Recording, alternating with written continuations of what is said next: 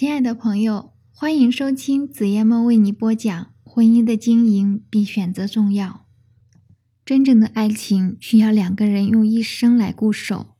滚滚红尘中，两颗心互动磨合，从最初的灵犀一动到最后的浑然一体，这也是两个灵魂不断纠缠于吸引和排斥、疏离和亲近的过程。这是一个非但不轻松，而且可以说非常艰辛漫长的过程。毕竟两个人的世界里，意见相左、争执是很难避免的。也许当对方凶着脸骂你的时候，你会怀疑他对你的爱。我理解你的迷茫，但是朋友，这世上不存在完美无瑕的爱情，也不存在没有争吵的夫妻，所以。你在听着他的怒骂时，也请你试着去感受那份蕴藏着的爱。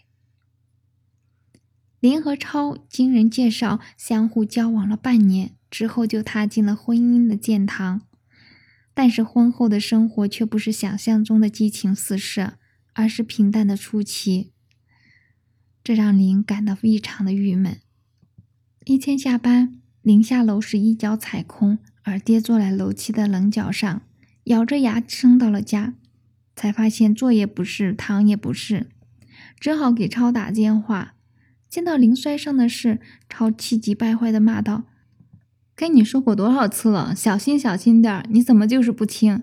摔伤的腿还没有好利落呢，你又摔伤了屁股，我看你直接改上托儿所得了。”林一边哭一边听他训，一边还听到他招呼单位的司机：“快快快，开车送我一下，我老婆摔倒了。”赶回到家里，看见哭丧着脸的林，又是一阵痛骂：“我工作都忙不过来，你还净给我添乱！人家娶个老婆是为了省心，我却把你这个让人操心的给娶进了门，真是家门不幸啊！”说着，便把老婆往身上一背，一路小跑的赶往医院。每次受伤之后，林都会受到老公怒气冲冲的指责。林对老公的训斥和责骂是十分厌烦的。每次听到老公的指责，都感到很气愤，多次提出抗议，但老公却是置若罔闻，她只好采取沉默战略。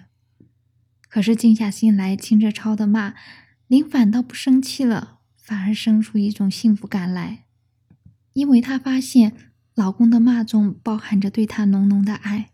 去医院拍片、换药、复查，都是他背着她上下楼。从顶楼下来一百几台阶，平时单人跑还有点微喘，何况还要背一个大活人呢。而且临受伤的那段时间，超尽管骂不离口，但是从早餐到晚餐都是炒做好了之后端到床边，等林吃完，然后再收拾干净。怕林一个人在家无聊，尽管不加班，吃完饭后还会背着林去楼下的小花园吹吹风。听着超粗重的喘息声，林的心沉浸在幸福之中。等到伤好的那一天，当林双脚落地，他说：“原来能站着走路也是一种很幸福的事啊。”这次超没有骂他，而是用一本正经的口气说：“你在我的骂声中成长也是一种幸福。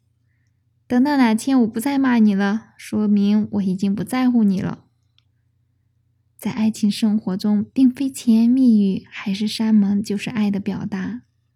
有时候，一句关切的骂语，一个体贴的动作，那种融入生活的关怀，才是真正的爱。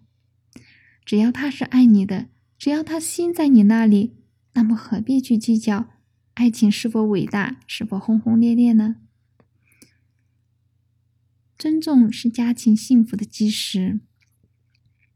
曾看过这么一个小故事：有一对清贫的老夫妇，有一天他们想把家中唯一值钱一点的马拉到市场上去换点更有用的东西。